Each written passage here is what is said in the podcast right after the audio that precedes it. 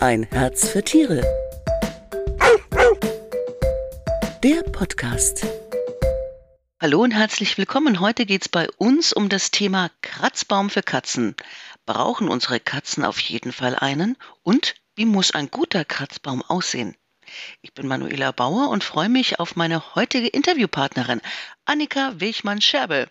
Sie ist nicht nur Katzenpsychologin, sondern betreut Katzen auch mobil, wenn ihr Halter mal weg muss oder in den Urlaub fährt. Hallo Annika. Hallo Manuela. Du bist ja in vielen Haushalten unterwegs, wenn du die Katzen versorgst. Ähm, was beobachtest du? Stellen die meisten Halter ihren Samtpfoten auch einen Kratzbaum oder sowas ähnliches oder zum Beispiel ein Kratzbrett zur Verfügung? Ja, also 80 Prozent der Katzenhalter ähm, wissen, dass man eben geeignete Kratzmöglichkeiten anbieten sollte. Und für die gehört das zur Grundausstattung.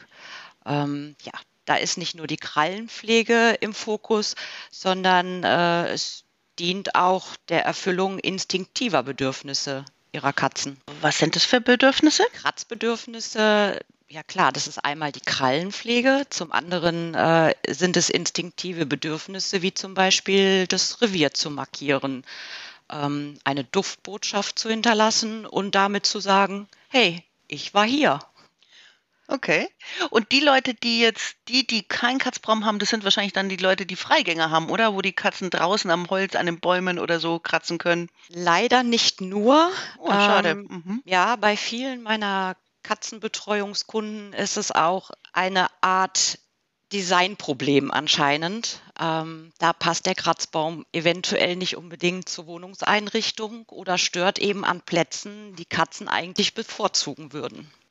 Aber da könnte man ja zum Beispiel als Alternative ein kleineres Katzenbrett oder so an die Wand machen. Ja, genau. Also das ist auch so meine Aufgabe, dass ich dann meine Katzenkunden aufkläre und sage, hm, es wäre schön, wenn eure Katze da eine geeignete Möglichkeit hat, um eben dieses instinktive Bedürfnis sich erfüllen zu können. Ähm, und die Halter kriegen das nicht zu spüren, also dass die Katzen dann woanders kratzen? 50-50. Also bei den meisten ist es dann tatsächlich so, dass ähm, die Katzen dann schon alternative Plätze suchen, sprich Tapete, ähm, Teppich oder eben auch die geliebten Polstermöbel. Mhm. Holzstuhlbeine, Ledersofas. Auch das. Da gibt es viele Möglichkeiten. Also Ganz lieber, genau. lieber ein vielleicht zum Design passendes äh, Kratzbrett an den Baum, äh, äh, an die Wand nageln, Genau. äh, als da die Möbel zu opfern. Ja, ganz genau. Das versuche ich auch den Haltern klarzumachen, weil früher oder später, wenn sie ihren Katzen keine geeignete Möglichkeit geben, dann äh, werden sie sich alternative Plätze suchen. Und wenn die Katze sich das mal angewöhnt hat, äh, woanders zu kratzen, kann man ihr das wieder abgewöhnen? Ja, das kann man. Allerdings bin ich immer der Freund davon, direkt vorzubeugen. Denn ihr das abzugewöhnen, ist deutlich schwieriger und aufwendiger, als wenn man direkt vorbeugt. Sollte es aber doch dazu gekommen sein, dass die Katze sich das angewöhnt hat, dann gilt es schnell zu handeln. Bevor sie das zu einer täglichen Routine macht, ähm, sollte dieses Muster unterbrochen werden. Ähm, ja, das äh, im Prinzip ist es möglich, kratzmarkierte Stellen unattraktiv zu machen. Mit was? Zum Beispiel durch doppelseitiges Klebeband oder die Stelle unzugänglich zu machen oder eben auch Schutzmatten für Teppiche bzw. Polstermöbel zu verwenden. Und wie lenkt man sie denn um auf den Kratzbaum oder auf das Kratzbrett? Wie kann man das denn attraktiv gestalten? Genau, also die Sachen, die ich gerade genannt habe, dieses unattraktiv machen, das darf Mhm. natürlich nur gleichzeitig ähm, gemacht werden mit dem Angebot erlaubter Stellen, die in Ordnung sind. Die sollte man attraktiv machen, indem man ähm, zum einen ja, die, die Kratzmöglichkeit überprüft. Ist die denn überhaupt aus dem Blickwinkel einer Katze attraktiv? Mhm. Wir vertun uns als Katzenhalter oft mit dem Blickwinkel unserer Katze und mit unserem Blickwinkel. Und das, was für uns attraktiv ist, ist noch lange nicht für jede Katze attraktiv. Deshalb ist es da wichtig, dass wir ja zum einen den Ort mal überprüfen. Was ist denn ein attraktiver Ort für die Katze? Ein attraktiver Ort für einen Kratzbaum oder ein Kratzbrett oder was auch immer kann je nach Vorliebe der Katze am Fenster sein. Mhm. Dann hat sie gleich einen Aussichtspunkt auch noch mit, ne? Ganz genau, das beugt dann auch wieder Langeweile vor und äh, verhindert auch wieder Verhaltensprobleme. Mhm. Ähm, zum anderen ist es wichtig, Katzen sind gerne oder die meisten Katzen sind gerne im Familiengeschehen dabei. Da ist es natürlich ähm, sinnvoll, wenn man den Kratzbaum dann im Wohnraum platziert, wo man sich natürlich am meisten aufhält. Mhm. Und wie, wie kann ich sie denn umlenken? Ich meine, dass ich sie hat sich angewöhnt, was weiß ich, am, am Sofa zu kratzen. Ich habe da jetzt eine Matte hingemacht oder Klebestreifen, wie du sagst, aber wie kann ich ihr, wie kann ich sie umlenken? Vielleicht über Spiel? Zum einen kann man das natürlich, äh, die, die Stelle dann auch ähm, zum Spielen einbeziehen, aber man kann natürlich auch mit exklusiven, super tollen Leckerchen arbeiten, dass mhm, äh, mhm, mhm, mhm. man das positiv verstärkt, indem mhm. man immer dann das Verhalten belohnt, wenn die Katze an der erlaubten Stelle kratzt.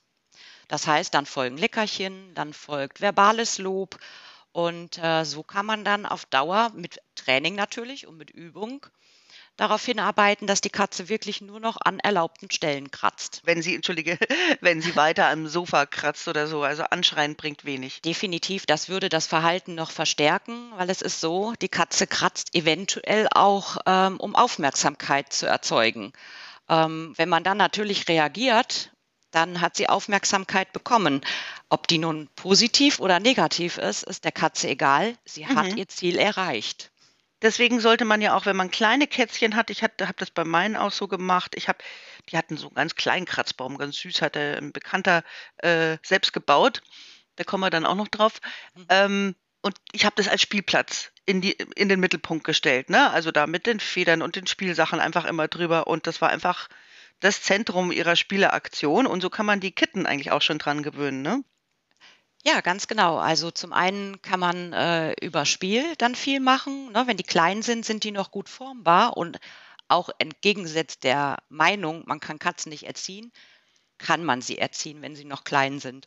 Das heißt, das ähm, hast du intuitiv richtig gemacht, dass du sie ins, äh, dass du den Kratzbaum ins Spiel mit einbezogen hast. Und ähm, ja, eine andere Möglichkeit wäre natürlich auch noch, ne, dass man dann auch mit Leckerchen am Kratzbaum arbeitet, zusätzlich zum Spielen, dass man eventuell auch den Kratzbaum ausstattet mit ein bisschen Katzenminze oder Pheromonsprays. Das ist auch eine gute Möglichkeit, um den attraktiv zu machen. Und natürlich sollte man bei kleinen Kitten auch darauf achten, dass man einen Kratzbaum wählt, der ähm, relativ klein ist am Anfang, den man vielleicht später auch etwas weiter ausbauen kann. Gibt es da Modelle, ähm, die, so, die man so aufbauen kann? Weil das ist ja eigentlich auch schon die Faustregel, ne? Kleine Katze, genau. kleiner Kratzbaum und große Katze, großer Kratzbaum. Gibt es da so Modelle, die man äh, ähm, nach Alter und Größe entsprechend äh, ausweiten kann, aufbauen kann? Ja, ganz genau. Also ich habe das auch so gemacht, als meine Katzen eingezogen sind, haben wir erstmal was Kleines aufgebaut und es gibt verschiedene Hersteller im Internet. Ähm, da kann man Einzelteile erwerben. Das heißt, man kann aufstocken mit Wand, äh, mit Liegebettchen, mit äh, Hängematten, mit Sisalstämmen und sich das Modell je nach Alter und auch nach Vorlieben der Katzen zusammenstellen. Ach, das ist ja praktisch. Ganz wichtig ist, äh, wollte ich noch aus eigener Erfahrung sagen, die Befestigung. Ja, genau. Also ich will jetzt nicht sagen, wie viel meine Katze Mina gewogen hat. Ähm, aber wenn die mit Anlauf auf den Kratzbaum raus ist, dann hat sie leider irgendwann aus der Verankerung gerissen und dann ist sie samt Kratzbaum äh, in den Boden. Ähm, musste dann richtig stark gedübelt werden und so weiter. Also das sollte man unbedingt machen.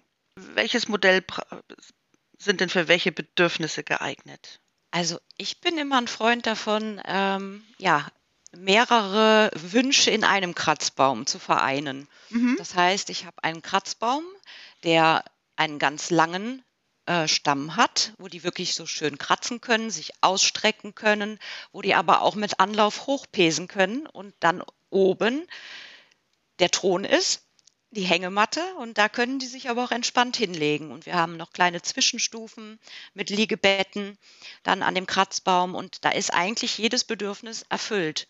Ähm, was man auch noch machen kann, ist natürlich ein Catwalk. Ähm, ein Wandkratzpark, den haben wir auch für unsere Katzen. Das würde dann unserem Balu entsprechen, der sehr, sehr wild ist und der kann dann schön an der Wand hochlaufen und hat dann da aber auch nochmal Liegeplätze.